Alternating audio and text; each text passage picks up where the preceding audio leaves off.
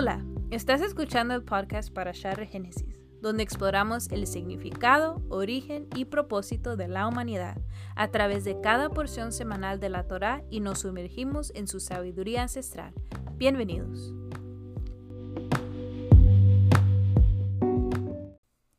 Hola, ¿qué tal? ¿Cómo están? Bienvenidos a este podcast de Parashar Génesis. Ya estamos en una porción más, en la porción número 22 y número 23. Sí, así es. Hoy toca comentar dos Parashot, dos porciones juntas, y es la de Vallequel y Picoide. Entonces, ¿por qué nos toca este día o en esta semana el comentar dos porciones seguidas? Bueno, estas por lo regular se leen juntas y la razón es porque se aproxima la festividad de Pesaj y entonces en esta fiesta pues nos preparamos para ese evento y estas dos porciones precisamente eh, son muy interesantes o importantes porque hablan de la preparación del trabajo, de lo que se tiene que hacer, de poner manos a la obra, todas las instrucciones recibidas por medio de Moisés sobre la construcción del tabernáculo. De esto es de lo que hablan estas porciones. Y la porción con la que vamos a comenzar es Vallequel. Y Vallequel significa Él convocó. Y esta porción abarca desde Éxodo 35.1 al 38.20. Y como les decía, estas porciones se comentan juntas. Una de las principales razones es porque se aproxima Pesaj o la Pascua. Y otra de las razones es porque son muy similares me parecen como si fueran lo mismo eh, porque se repiten las instrucciones. Pero yo me quiero enfocar en dos cosas importantes. Y lo primero es lo que es el trabajo y lo que es el descanso. En Vallequel, eh, que es la porción número 22, dice lo siguiente. Moisés convocó a toda la congregación de los hijos de Israel y les dijo, estas son las cosas que Jehová ha mandado que sean hechas. Seis días se trabajará, mas el día séptimo os será santo, día de reposo. Para Jehová, cualquiera que en él hiciere trabajo alguno, morirá. No encenderéis fuego en ninguna de vuestras moradas en el día de reposo. Esta porción comienza de esta manera diciendo y convocó. La palabra convocó en hebreo es Vallekel, que viene también de una raíz que es cajal, que es congregación. Entonces Moisés convoca al pueblo, a los hijos de Israel, y les dice, estas son las cosas que Jehová ha mandado que sean hechas. Estas son las cosas, ya Moisés después de que baja del monte, está ahí por 40 días, baja, ah, sucede lo de el becerro de oro, después vemos que toda la información que Dios le da a Moisés en cuanto a la construcción del tabernáculo, los modelos que se le dan, los modelos celestiales, ahora llega el momento en que él tiene que poner manos a la obra. Ahora sí, llega el momento en que ellos tienen que construir. Y entonces Moisés llama a la congregación. Cuando él llama a la congregación se hace una colecta.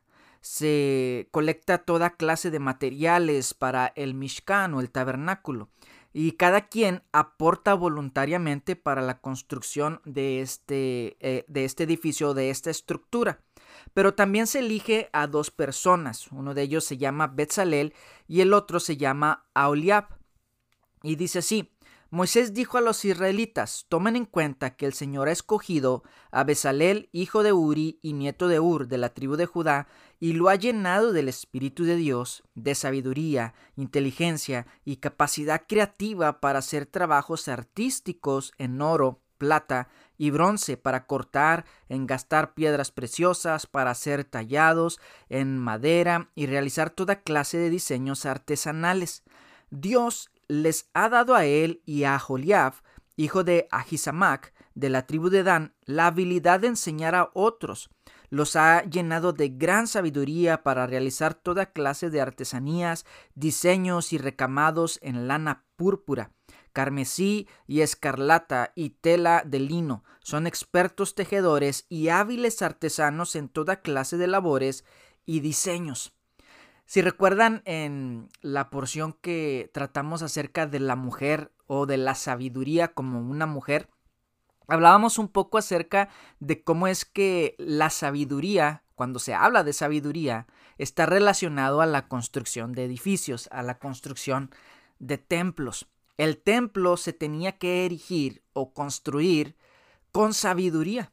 Y entonces se escoge a estas dos personas, a Besalel, hijo de Uri y nieto de Ur, y también a, a Oliaf, para que ellos sean los encargados de llevar a cabo o traer lo que era lo celestial, traerlo a lo material y de esta forma construir el diseño que se le había dado a Moisés. Ellos eran los encargados de interpretar los planos que se le habían dado a Moisés en el monte Sinaí y llevarlo a cabo.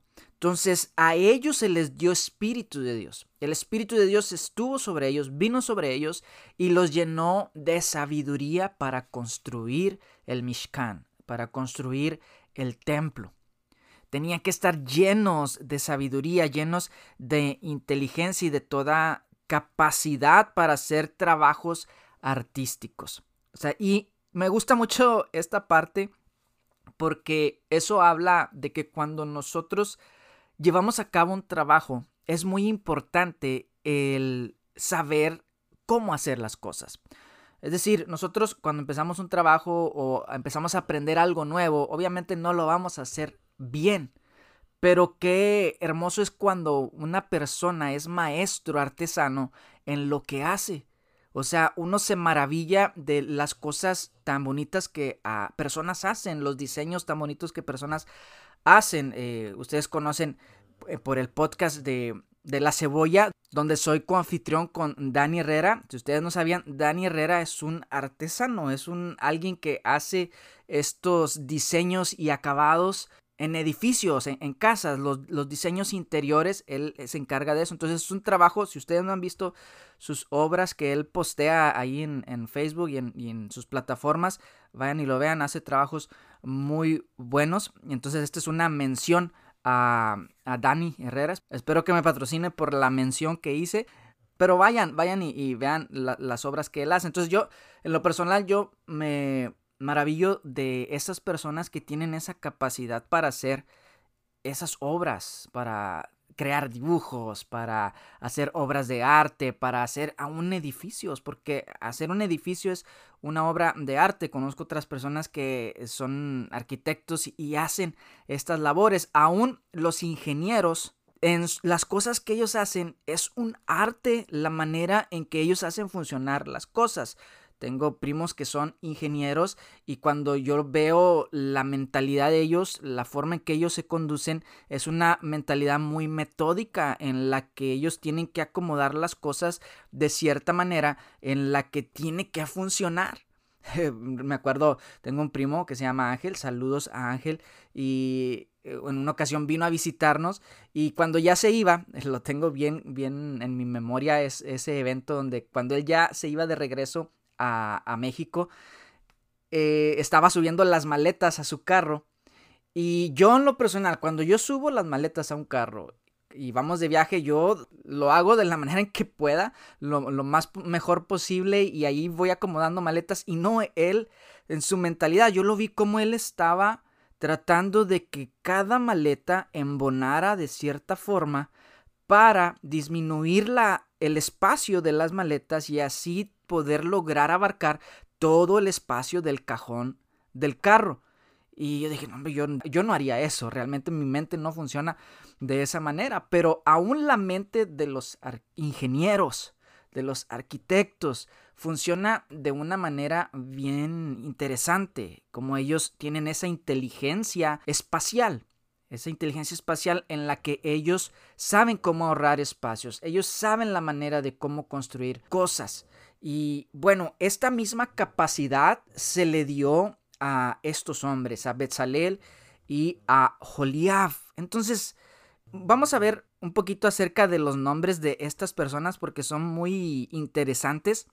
Por ejemplo, Betzalel significa en la sombra de Elohim viene de una raíz que tiene que ver con la sombra.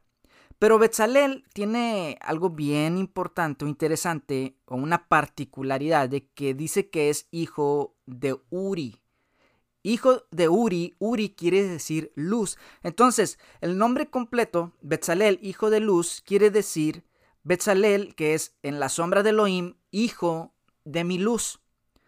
Dios es luz y lo interesante es de que si Dios es luz, Él no puede producir una sombra. Entonces, lo que significa en realidad Betzalel es hijo de mi luz. La luz no tiene sombra, o sea, esto es lo que en realidad significa su nombre es habitar en la luz de Dios. Y su nombre, que significa en la sombra de Dios, es interesante en este aspecto, de que él fue el encargado de darle forma al modelo que Moisés vio en el plano celestial, lo cual era sombra y figura del modelo de lo que ocurriría aquí en la tierra cuando nuestro gran sumo sacerdote o nuestro Cohen Hagadol, Yeshua, entraría al lugar santísimo para abrirnos un camino nuevo, vivo y verdadero al Padre. O sea, imagínate la responsabilidad que Betzalel tenía, porque lo que él iba a fabricar no solamente era un edificio, había muchas implicaciones en cuanto a, esta labor que él iba a llevar a cabo. O sea, ponte a imaginar Ponte a pensar en esto. Él se le estaban dando planos celestiales. Se le estaban dando diseños que no había en la tierra. Y estos diseños iban a expresar algo. Primeramente, el templo iba a ser el lugar donde la gloria de Dios iba a llenar ese espacio, ese lugar.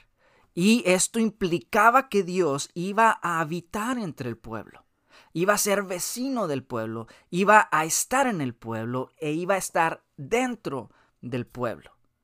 Pero ese tabernáculo era el modelo representativo de lo que era verdad.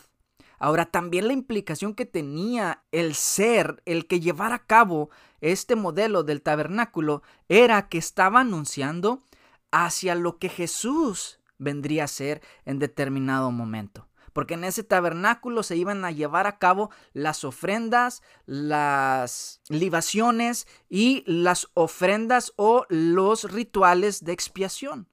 Aquello que tenía que ver con el perdón del pueblo y aquello que Jesús en determinado momento vendría a hacer, porque Él es nuestro sumo sacerdote, el cual traspasó los cielos, traspasó el velo y entró a la presencia de Dios para hacer expiación por nuestros pecados. Entonces, lo que estaba haciendo Besalel era una figura, una sombra de lo verdadero, y esto se expresa en su nombre.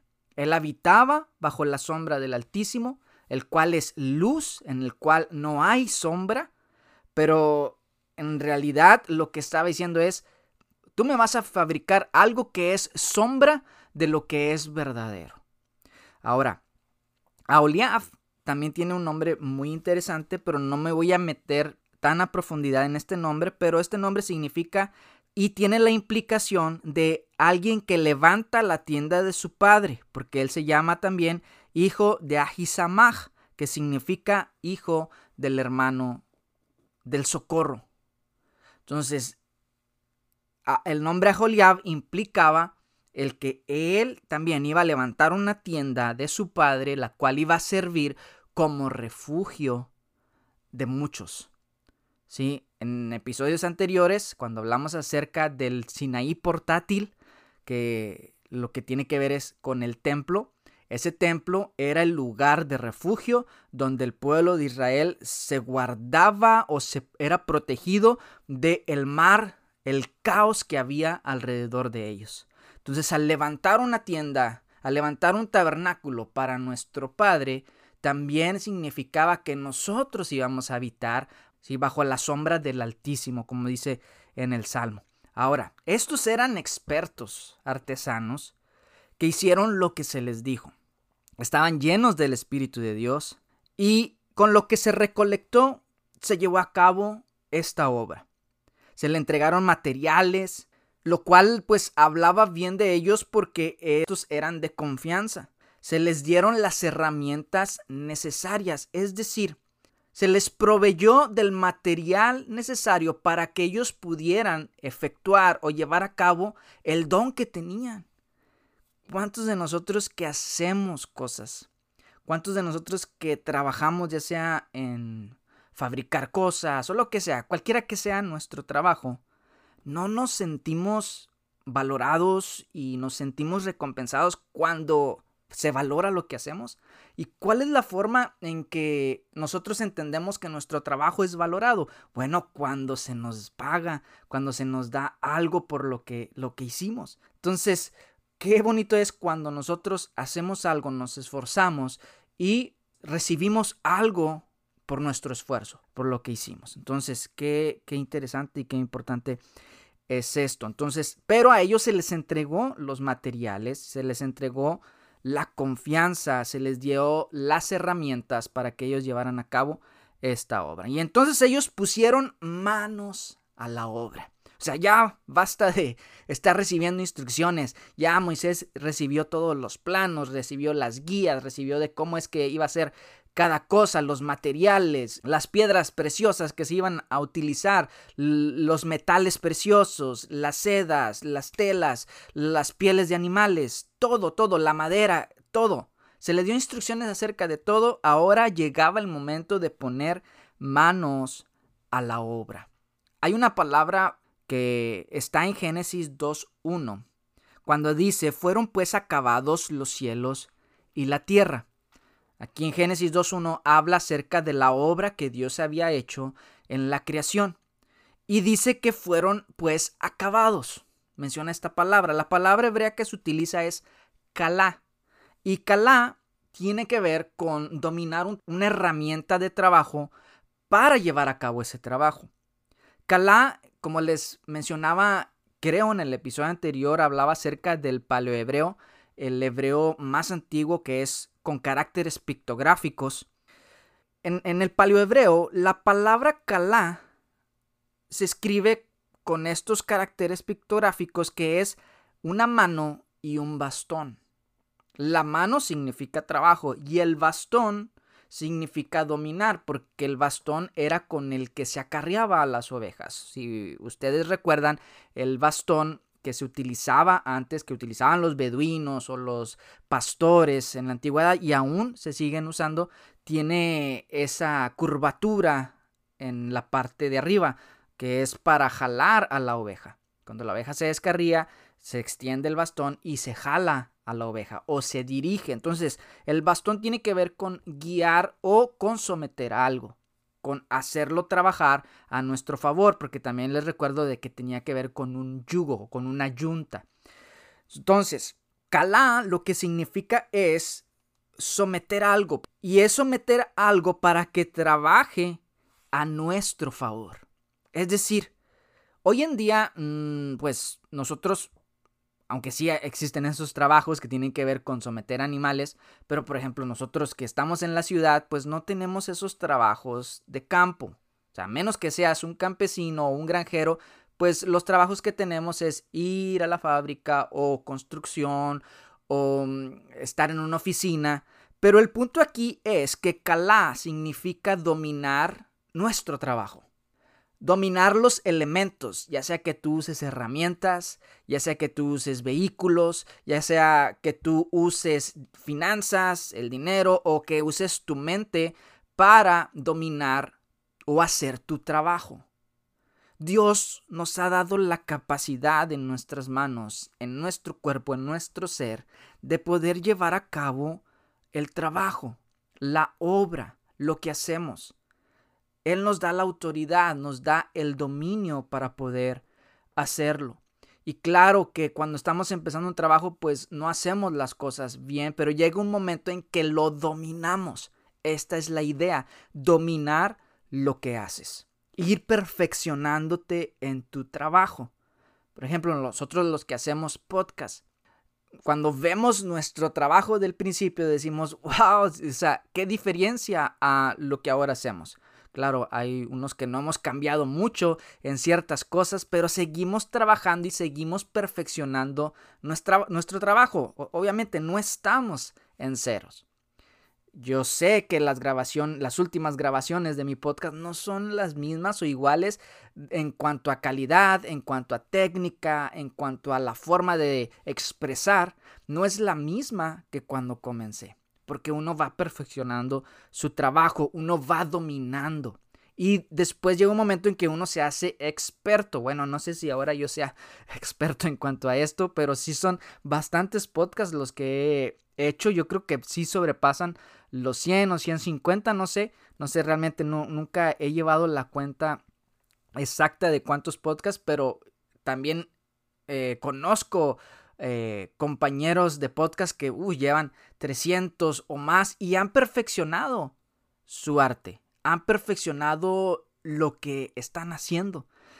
Claro, todavía vamos perfeccionando, vamos ajustando, vamos afinando detalles. De hecho, tenía esta plática con, con Dani y él me decía las cosas en las que yo tenía que mejorar y yo también le decía las cosas en las que él pues fallaba en cuanto a, a, la hora de exponer un mensaje en, en el podcast y a la vez como que, ay, duele, pero a la vez eso ayuda a uno poder avanzar eh, cuando alguien nos dice en lo que estamos fallando, porque el punto es mejorar y perfeccionar nuestro trabajo. Entonces yo creo que Dios nos da la capacidad para mejorar y pulir lo que nosotros hacemos. Ahora, el trabajo es muy importante.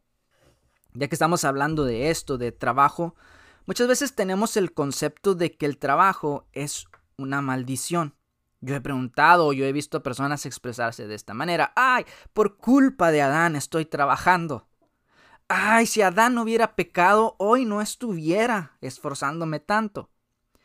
¿Y por qué tenemos este concepto? Bueno, porque se le dice a Adán, con el sudor de tu frente recogerás de la tierra, o sea, la tierra no te va a dar, te va a producir espinas y cardos y con el sudor de tu frente vas a recoger. Entonces muchos ven el trabajo como si fuera una maldición, pero no es así, porque el trabajo fue puesto en el huerto de Edén mucho antes de que Adán cayera. Porque dice la palabra que el hombre fue puesto en el huerto del Edén para labrarlo, para cuidarlo. O sea, Adán iba a trabajar y el trabajo iba a ser parte de lo que le iba a dar propósito a Adán cuando él recogiera del fruto de la tierra. El trabajo es una bendición. Esta es la manera en que Dios nos hace partícipes en su labor en el mundo. Por eso el trabajo es tan importante porque es la manera en que Dios nos hace co-creadores o co-partícipes de la creación. Por eso tenemos que valorar a los inventores, tenemos que valorar a los arquitectos, a los ingenieros, aquellos que han hecho nuestra vida mucho más fácil. Si no, todavía seguiríamos arrastrando las piedras, todavía seguiríamos, eh, no sé, caminando, no podríamos recorrer grandes distancias si no hubiera habido hombres como Ford, hombres como aquellos, eh, los hermanos Wright, o sea, hombres que tuvieron en su mente la idea de poder lograr cosas que, que la física los limitaba. Cuando el hombre se pudo imaginar con su propio cuerpo recorrer distancias, largas distancias, en un tiempo corto. O sea, el hombre simplemente se lo imaginó, pero lo llevó a cabo. Creó los vehículos. Ahora vemos tantos inventos que el hombre ha hecho, las telecomunicaciones, el Internet, o sea, todo aquello que ha facilitado nuestra vida. O sea, qué interesante cómo es que el Señor nos dio la capacidad de poder dominar los elementos para que trabajen a nuestro favor. Pero también está el otro lado de que muchas de las cosas que el hombre ha creado también ha sido para su destrucción. O sea, lo malo no es que el hombre cree cosas, sino que es el uso que el hombre le da a eso que ha creado. Entonces, la bendición es un trabajo. Jesús dijo, mi Padre trabaja y yo hago lo que veo hacer a mi Padre. Esto lo dijo en un Shabbat porque él estaba sanando y lo criticaron y lo señalaron por eso. Y él dice, oye, yo hago lo que veo hacer mi padre. Y mi padre hasta ahora sigue trabajando. Muchos dicen que por qué Estados Unidos es próspero y nuestros países son tan pobres, hay tanta carencia. Pero esto es una cuestión de cultura, es una cuestión cultural.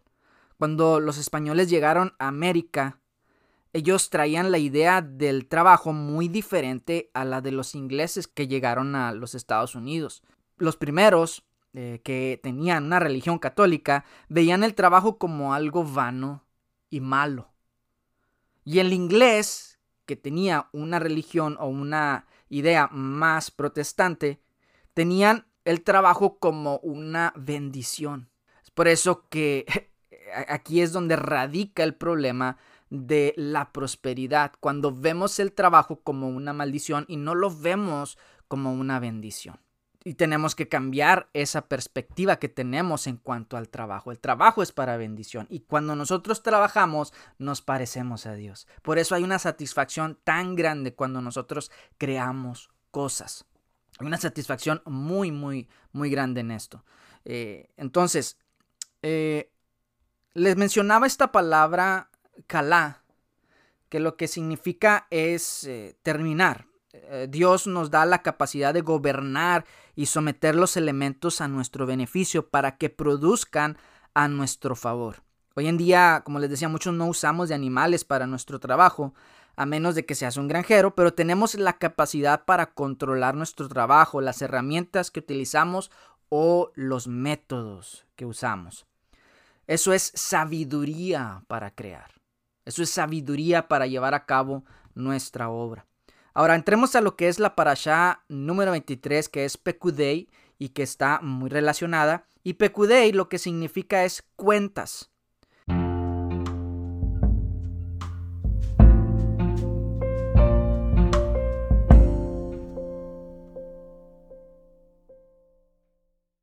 Y esta porción está desde Éxodo 38, 21 al 40, 38.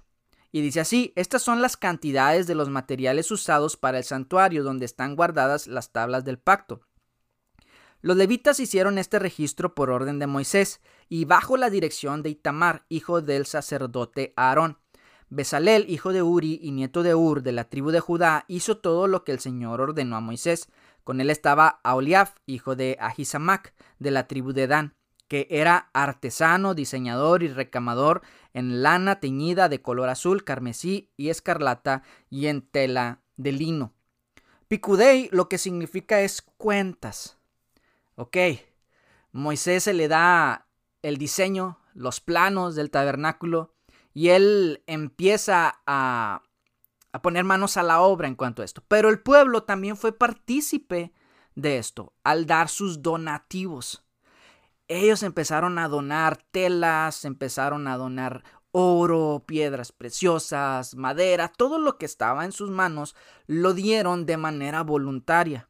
Pero algo muy importante que hizo Moisés es dar cuentas de lo que se estaba haciendo con aquello que se estaba recaudando. Esto es bien interesante y bien importante, que cuando a nosotros se nos dan recursos, es importante dar cuentas de lo que se nos ha dado, qué estamos haciendo con los recursos que se nos está dando, qué está haciendo la iglesia con los diezmos o con las ofrendas que se les está dando. La iglesia tiene que ser clara.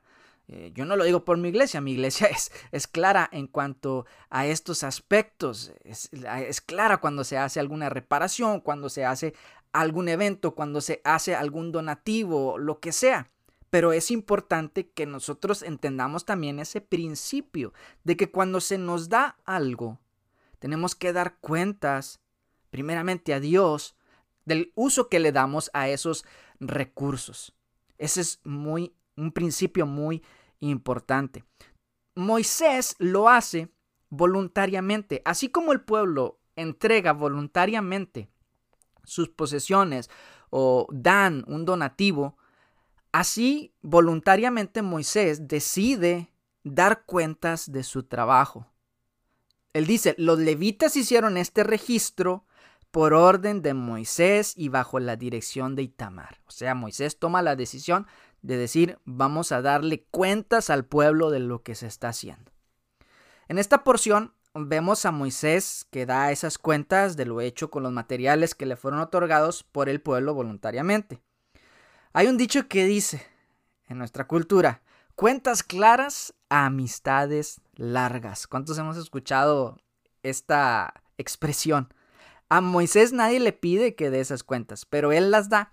Esto habla de la claridad que debe haber en nosotros a la hora de administrar nuestros recursos o los recursos que alguien te da. Después vamos a pasar a lo que es el Shabbat, porque el Shabbat tiene que ver con el trabajo también. El Shabbat es una señal del establecimiento del gobierno. Eh, en estos pasajes se menciona el Shabbat en relación a las obras del templo. Eh, si vemos en los versos primeros de la porción de Vallequel, se menciona acerca del Shabbat, del descanso, y luego se habla acerca de las obras que se tienen que hacer en el tabernáculo. ¿Por qué van relacionados? Pues obviamente porque trabajas seis días y el séptimo lo descansas. Pero se menciona el Shabbat aquí porque tiene una relación con lo siguiente tiene una relación con las 39 obras que no se podían hacer en el día de reposo y que servían como una base para indicar algo. Había 39 obras que no se podían hacer en el Shabbat y estas obras estaban relacionadas con lo que se hacía para construir el tabernáculo, para construir el templo. Cuando se crean estas 39 normas o 39 trabajos que indican lo que no se tiene que hacer en ese día, era por lo siguiente, porque si tú practicas esas 39 cosas durante seis días, pero descansas el séptimo día, si esas 39 obras que eran dedicadas al templo tenían que cesar y que descansar para no profanar ese día, con más razón era necesario dejar de hacer cualquier otra cosa. Era necesario dejar de hacer otra obra que no tenía que ver con el templo. Si esas obras que eran sagradas se dejaban de hacer el día séptimo, pues con más razón otras obras que no tenían nada que ver con la fabricación del templo. Es por eso que se crean estas 39 leyes que más adelante voy a explicar porque es tan importante entender esto de las 39 leyes o reglas que se hacen para el Shabbat. En Éxodo 39-32 dice así, Así fue acabada toda la obra del tabernáculo de reunión, e hicieron los hijos de Israel como Jehová lo había mandado a Moisés, así lo hicieron. Entonces, en este pasaje vemos de que ya todo lo que Dios le ordena a Moisés se pone manos a la, a la obra, el pueblo da, los arquitectos ven el plano, lo ponen en obra, lo fabrican el tabernáculo y llegamos a Éxodo 39-32 y dice así fue acabada toda la obra del tabernáculo. Ya, o sea, llegamos al fin, fue acabado. ¿Qué sigue después de acabado? ¿Qué sigue después de, de hacer toda la obra? El descanso. Pero la palabra que se utiliza aquí, acabada toda la obra del tabernáculo, es la palabra melachto. Melachto tiene que ver con melajot, con melajá, y ahorita voy a explicar ¿Qué, es esto? En hebreo las palabras son pues obviamente muy diferentes al español o las expresiones, pero para decir toda la obra o acabar toda la obra se dice melajó, melactó. Nada más se utiliza una, una palabra, melactó. Y eso quiere decir toda la obra. O sea, que toda la obra fue acabada. De aquí surge la idea de las 39 melajot les, les mencionaba hace un momento, que son las obras que no eran permitidas en el día del Shabbat y que Jesús tiene un encuentro con un grupo de fariseos que lo cuestionan precisamente porque él dejaba que sus discípulos recogieran espigas en el Shabbat. Entonces ellos apuntaban a una de estas reglas de las melajot, la cual era la de no desgranar el trigo. Según Lucas, los discípulos desgranaban el trigo con la mano y lo llevaban a la boca. Ellos interpretaban, los fariseos, que confrontan a Jesús, que esto era una violación. Por eso Jesús contraargumenta con el pasaje de David y los sacerdotes que hacen un doble trabajo el día de reposo al hacer panes de la proposición. La idea aquí de Jesús era que era más importante el sustento de la vida que seguir con las reglas que los fariseos estaban imponiendo. Esta era la, idea, no que Jesús estaba eh, permitiéndoles a sus discípulos trabajar en el día de reposo, no, sino que la idea principal era que el sustento de la vida era más importante que seguir las reglas impuestas por hombres. Y que aparte, pues los discípulos no estaban profanando porque simplemente estaban desgranando el trigo con la mano y llevando lo necesario a su boca para el sustento necesario. Ahora, esta misma expresión melachto se usa en Génesis 2 cuando señala que terminó Dios toda la obra de la creación y reposó. Eso está en Génesis 2.1. Y dice, fueron pues acabados los cielos y la tierra y todo el ejército de ellas. Y acabó Dios en el día séptimo toda la obra que hizo, melachto, y reposó el día séptimo de toda la obra que hizo, y bendijo a Dios y bendijo Dios al día séptimo y lo santificó porque en él reposó de toda la obra que había hecho en, en la creación. En cuanto a esto del día de reposo y al terminar toda su obra, vemos que el Shabbat, vamos a hablar un poquito de, del Shabbat, el Shabbat, y vamos a entrar otra vez a lo que es el palio hebreo, en sus letras, las letras que se utilizan para crear la palabra Shabbat son la Shin, la Vet y la Taf. En el paleohebreo pictográfico serían las siguientes: la Shin como los dientes que denota una sonrisa, la Vet que es una casa y la Taf que es una estaca y la Mem que son aguas o pegar. La idea implícita detrás de la palabra Shabbat es que ese es el momento en que paras de hacer tu obra, sonríes al entrar a tu casa donde está tu familia y esto como una estaca fortalece tu casa, fortalece la tienda. ¿Qué implica esto? Que tu familia es fortalecida cuando tú te reúnes y compartes con ellos.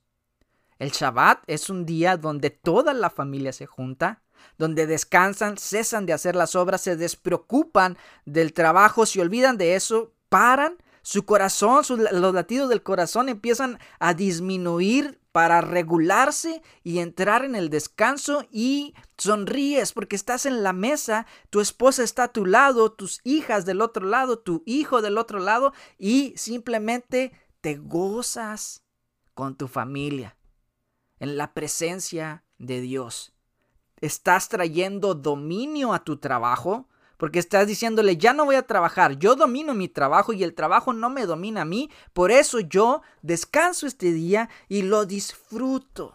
Traigo orden a mi casa, porque el Shabbat también tiene que ver con establecer el orden de Dios, el gobierno de Dios en tu familia.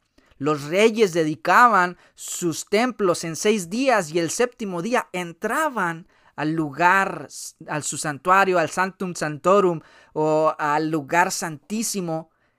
Y eso significaba que ahora ese lugar, ese templo estaba fungiendo como un lugar de gobierno en el cual todas las leyes iban a ponerse en práctica y el gobierno iba a funcionar de la manera correcta. El Shabbat es una figura de esto es una figura de que Dios está gobernando sobre nuestra casa, de que nosotros estamos teniendo dominio sobre el trabajo y ahora simplemente estamos reposando y quien gobierna en nuestro hogar es Jesús, es Yeshua. Compartimos con nuestras familias y esto trae fortaleza a nuestra casa como una estaca. Como una estaca afirma las tiendas de campaña, así el Shabbat el descanso, el compartir con mi familia, el principio esencial que está detrás de este evento se hace manifiesto y se hace real cuando nuestra familia es fortalecida. Entonces, trabajo es importante. Dominar nuestro trabajo es importante y no que el sistema te domine. Porque el sistema ha, sido establecido para que tú tengas uno, dos, tres, cuatro, cinco trabajos, trabajes 60, 80 horas a la semana. ¿Y tu familia? ¿Y tus hijos? ¿Qué pasa con ellos? ¿Quién educa a mis hijos? ¿La televisión? ¿La vecina? ¿El, que, el del daycare? ¿El que cuida en la guardería? ¿Quién? educa a mis hijos. El sistema está diseñado para que quien eduque a tus hijos sea el Estado, sea el gobierno. Pero el diseño de Dios es de que los padres son los encargados de educar y traer valores a la familia. Por eso el Shabbat era tan importante y es muy importante porque yo soy de los que cree que el Shabbat sigue aún vigente, pero como una forma de bendición para nosotros. Una forma de bendición para la familia, para que la familia cese de hacer las obras y se dediquen a ellos. Se dediquen a fortalecer los lazos para que todos sean unidos en ese momento. Ok, la obra de nuestras manos es importante porque trae bendición a nuestros hogares, a la iglesia y a la nación, pero sin olvidarnos del descanso y de recrearnos y disfrutar la obra de nuestras manos. En Eclesiastés 6.1 dice esto, Hay un mal que he visto debajo del cielo, y muy común entre los hombres, el del hombre a quien Dios da riquezas y bienes y honra, y nada le falta de todo lo que su alma desea. Pero Dios no le da facultad de disfrutar de ello, sino que lo disfrutan los extraños. Esto es vanidad y mal doloroso. Este libro, esta parte en Eclesiastés, nos habla de que sí podemos tener todo, pero lo más importante es la capacidad de disfrutar lo que tenemos. Lo más importante no es tener todo, sino que lo poco que tengamos podamos disfrutarlo. Y eso es una capacidad y un don que Dios da. ¿Cuántas personas tú les preguntas lo que ganan y ganan tremendas cantidades, pero les preguntas también en cuánto trabajas? Bueno, pues todos los días. ¿Y cuando ves a tus hijos? Bueno, pues no, no, no los miro una hora al día o cuando voy y llego a la casa, no sé. No estoy criticando a la persona, pero, wow, hay una necesidad de, de que lo poco que tengamos, saberlo disfrutar, porque podemos tener mucho y no disfrutarlo. Dice aquí mismo en Eclesiastés 5.8 al 20, más, más atrás. Si opresión de pobres y perfección de derecho y de justicia vieres en la provincia, no te maravilles de ello porque sobre el alto vigila otro más alto, y uno más alto está sobre ellos. Además, el provecho de la tierra es para todos. El rey mismo está sujeto a los campos. El que ama el dinero no se saciará de dinero, y el que ama el mucho tener no sacará fruto. También esto es vanidad. Cuando aumentan los bienes, también aumentan los que los consumen. ¿Qué bien pues tendrá su dueño sino verlos con sus ojos? Dulce es el sueño del trabajador, coma mucho, coma poco. Pero al rico no le deja dormir la abundancia. Hay un mal doloroso que he visto debajo del sol, las riquezas guardadas por sus dueños para su mal, las cuales se pierden en malas ocupaciones, y a los hijos que engendraron, nada les queda en la mano. Como salió del vientre de su madre, desnudo así vuelve, yéndose tal como vino, y nada tiene de su trabajo para llevar en su mano. Este también es un gran mal, que como vino, así haya de volver, ¿Y de qué le aprovechó trabajar en vano? Además de esto, todos los días de su vida comerá en tinieblas, con mucho afán y dolor y miseria.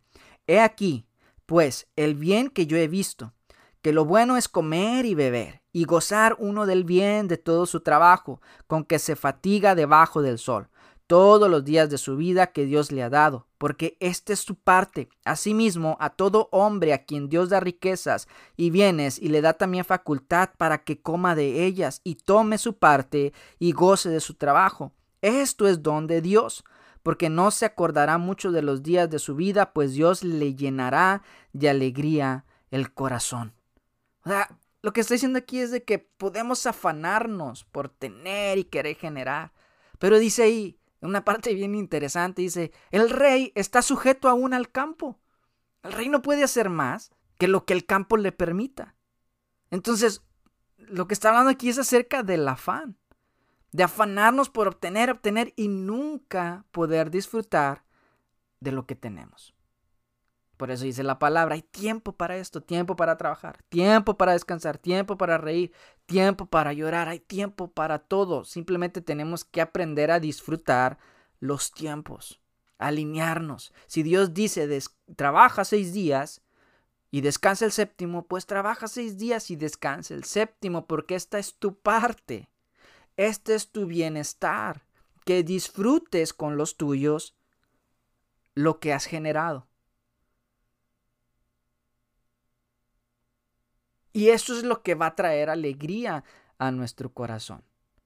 Cuando repartamos de los bienes con nuestros hijos, con nuestra esposa y que juntos podamos disfrutar de lo que ya trabajamos durante la semana. Así de sencillo. Lo que pasa es que nos gusta complicarnos y a veces también entramos en el sistema que ha sido establecido, como les decía hace un momento, de trabajar, trabajar, trabajar, trabajar, trabajar y nunca descansar. Si necesitas más, pues trabaja, consigue otro trabajo, otro turno, doble turno, dobletea, o sea, haz lo posible para que tengas, tengas, tengas y también como vivimos en una sociedad consumista, constantemente nos están diciendo, tú necesitas esto, tú necesitas la televisión de 80 pulgadas o de 110 pulgadas o no sé, no sé cuántas pulgadas haya de televisión. Yo he visto unas televisiones enormes, que no critico eso, está bien, pero el vivir afanado por tener esa pantallota y que te limites en otras cosas y no disfrutes porque estás ahí con la soga en el cuello porque no puedes salir de las deudas,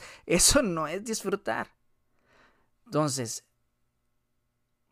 aprendamos a disfrutar con lo poco que tengamos, porque eso es nuestro bien, eso es lo que nos da satisfacción. La obra que Dios nos ha puesto en el corazón, debemos terminarla poner manos a la obra, empezando con nuestra casa y no solo pensar que nuestra labor con la familia es trabajar y traer dinero a nuestro hogar, sino entender que también nuestra labor es edificar nuestra casa con valores que formen a nuestros hijos. El descanso es parte de esa labor. Jesús dijo en un Shabbat, mi Padre hasta ahora trabaja y yo hago lo que veo hacer a mi Padre. Este es el bien del hombre disfrutar del fruto de su trabajo con los que Él ama. Wow, este es el, este es el bien del hombre. Disfrutar del fruto de su trabajo con los que Él ama. Entonces, esto es eh, las porciones de la Torah, la número 22 y la número 23, y con esto damos finalizado a lo que es Éxodo el libro de Éxodo y en la siguiente porción vamos a ver el libro de Levítico o Baikra en hebreo. Entonces, espero que esta palabra haya sido de bendición, este episodio haya sido de bendición para tu vida. Gracias por seguir escuchando estos episodios. Esta porción nos extendimos un poco más porque eran dos porciones en una, pero que tenían que ver una con la otra, van muy entrelazadas. Entonces, Nuevamente, el trabajo es importante, pero el descanso es importante y el poder disfrutar de ambos es también muy importante. Poder disfrutar del trabajo, de la obra de nuestras manos. Si tú tienes un trabajo que no te está generando, que, que en vez de estar siendo de beneficio, busca porque el Señor tiene el trabajo que tú, que tú necesitas si, si no está haciendo de beneficio y más que nada te está quitando el poder pasar tiempo con tu familia o con los tuyos o en el dedicar tiempo a otras cosas que tienen más trascendencia,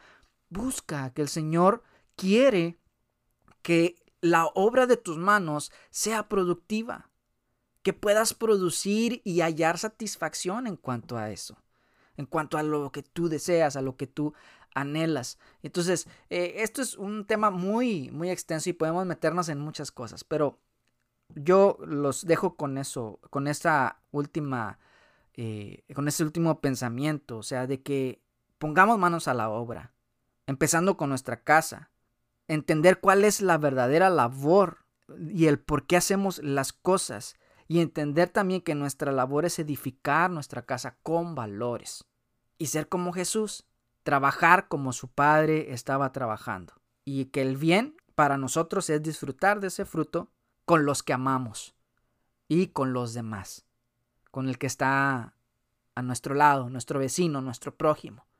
que de lo que el Señor nos ha dado también podamos bendecir a los demás. Bueno, hasta aquí lo dejamos. Bendiciones. Espero que esto haya sido de bendición para tu vida. Si es así, compártelo con alguien más para que también pueda ser de mucha bendición para ellos. Y ayúdanos a seguir creciendo, a seguir haciendo crecer esta labor que estamos haciendo, porque también esto es una labor de poder bendecir a los demás con las porciones de, la Torah y poder eh, beneficiar a otros de una manera espiritual y este también es una labor que se hace, es una labor que se hace, pero que tiene que ver con la eternidad. O sea, eh, hacemos trabajos que tienen que ver aquí eh, y el ahora, pero también hacemos trabajos que nos preparan para la eternidad. Y estudiar la Torah es un trabajo que nos prepara para la eternidad. ¿Sí? Para que cuando entremos en la eternidad sepamos acerca de estos principios. Entonces, bendiciones. Espero que esto sea de bendición para tu vida. Y, ya, no me despido más. Bendiciones.